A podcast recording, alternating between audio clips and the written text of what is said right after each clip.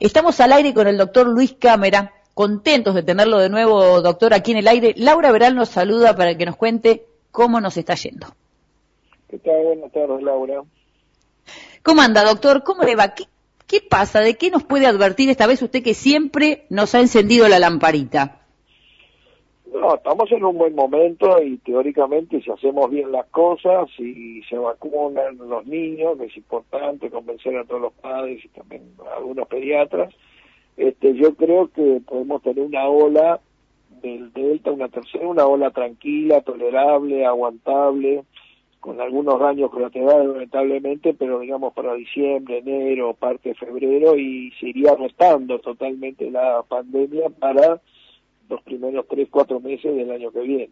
Y si metemos la pata podemos transpirar un poco con un verano ya con a lo mejor 10, 15, 20 mil casos de, virus. ¿Qué sería meter la pata, doctor? ¿Qué no tenemos que hacer para usar el barbijo, como se está haciendo ahora, esas tremendas manifestaciones sociales, políticas, todo el tiempo sin barbijo.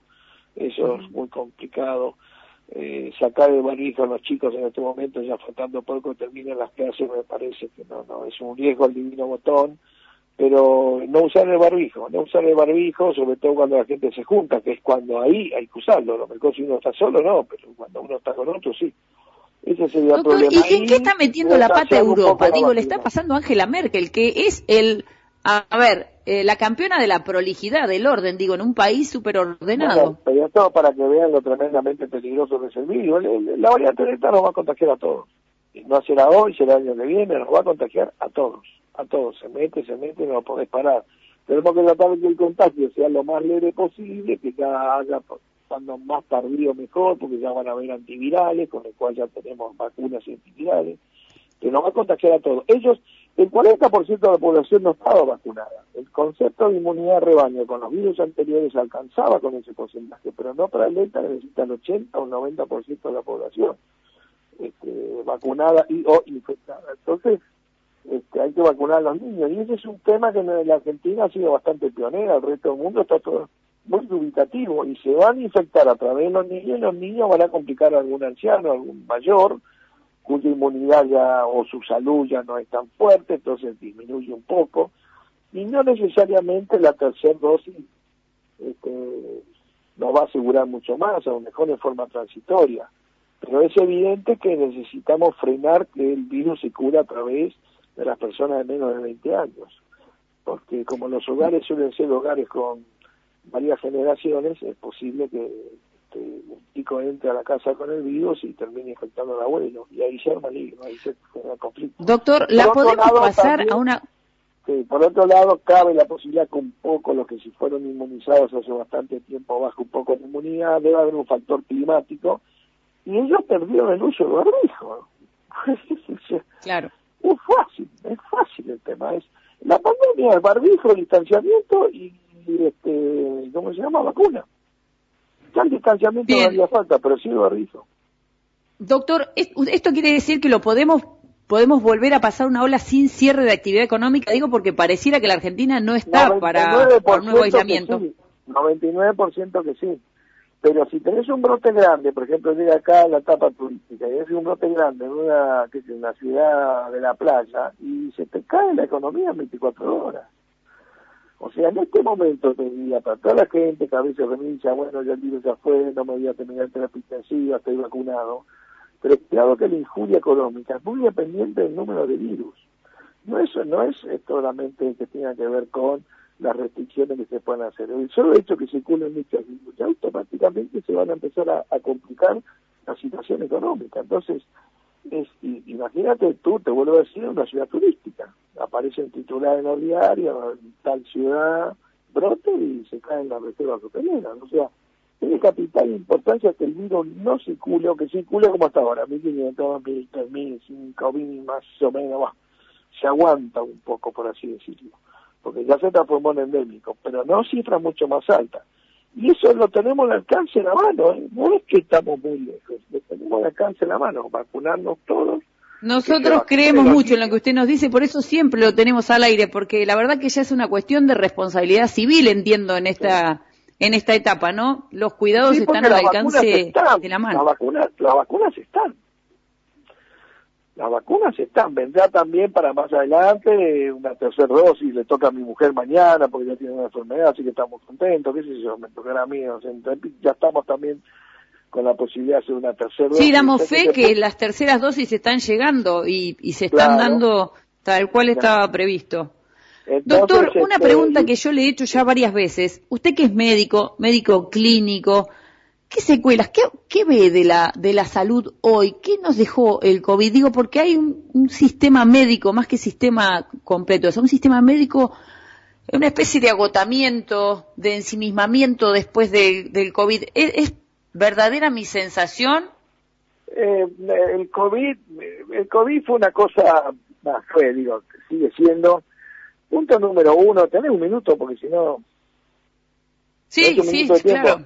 Primero punto número uno a todo eso que decían que éramos unos exagerados, que decíamos estupideces. En este momento acaba de salir en el economista que se calcula que ya murieron, murieron 18 millones de personas. Un tercio por COVID, otro tercio por COVID y no se lo diagnosticó, y otro tercio por el fenómeno de la pandemia en sí se han muerto estas personas por llegar tarde, por no poder atenderse, por colapso del sistema.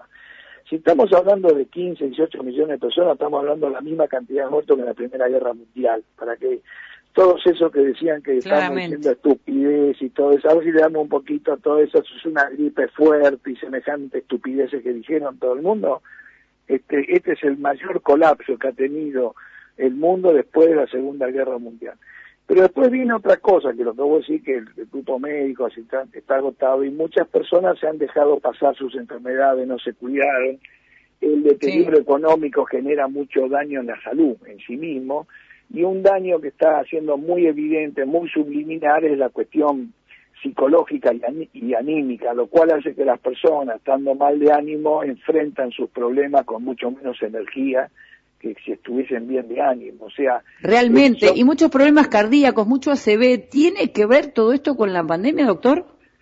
hasta ahora las enfermedades cardiovasculares se están expresando, nosotros estamos viendo muchos pacientes, pero no mucho más que antes, porque al mismo tiempo el hecho de usar el barbijo, al protegerse de algunas infecciones, también hay una protección colateral este, para enfermedades cardiovasculares. Pero sí, el deterioro económico, la injuria y el dolor psíquico y físico que hemos sufrido en este momento se paga con las arterias. ¿eh? Eso es así. O sea, la expectativa de vida en Argentina ya bajó un año y medio. En el mundo por lo menos ya bajó alrededor de dos años. Se tardaría alrededor de 15 a 20 años en recuperar esa misma expectativa de vida. La primera vez, después de la Segunda Guerra Mundial, de la década del 50, la expectativa de vida todos los años la gente vivía tres, cuatro meses más, por así, ¿no? Íbamos aumentando, ya llegamos a los 80, 80 y pico de años, 87 años, por ejemplo, en las mujeres en, en 85 en, en, Japón, para un ejemplo. Bueno, ahora viven dos años menos, sea, no viven 85, o sea, un fenómeno de unas proporciones increíbles. Y mucho, este, te diría yo, lo que más veo es este, también otra posibilidad muy difícil la pandemia, que son este, la inestabilidad política. Porque a todos, yo te lo veo como una guerra, siempre lo vi que el, virus es un organismo invasor, es un ejército invasor que se te mete en todos lados, yo no lo voy a buscar, el virus me busca a mí, es importante, un error conceptual que es importante cambiarlo, y con toda guerra, cuando termina, porque va a terminar este año, va a terminar la pandemia si la cosa grande, hay que ver, digamos, cómo se acuerda. El manejo distributivo de las, de las de las vacunas ha dejado mucho de las vacunas, desde el punto de vista ético, mucho que desear.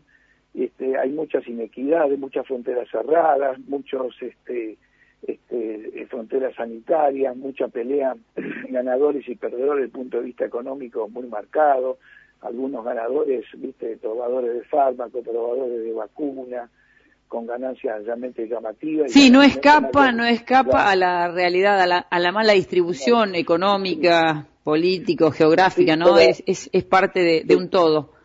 Doctor, le agradezco su tiempo, como siempre, porque aprendemos mucho hablando con usted, así que le agradezco y lo volveremos a llamar en cualquier momento. Estamos en un buen momento, y que, pero tenemos que saber cuidar, ¿está bien?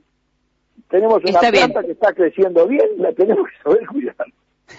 Vamos por ese lado, doctor. Bien, hasta luego. Gracias.